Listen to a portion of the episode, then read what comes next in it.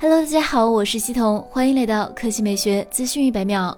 小米屏下摄像头新专利被曝光，专利显示小米手机后置三颗摄像头，其中顶部的这颗摄像头可以旋转变成前置摄像头。当需要自拍时，这颗摄像头会出现在屏幕下方；不需要自拍时会隐藏起来。目前尚不确定这项专利是否会应用到新手机上，不过小米已经掌握了屏下摄像头的相关技术，而且该技术已经在内部迭代优化至第三代，已经达到了量产商用标准。据悉，它创新性的采用了全新自研像素排布，并将像素驱动。电路重新设计，让屏下相机区域的透光率进一步提高。结合小米自研相机优化算法，实现了与常规前置相机几乎无差别的成像表现。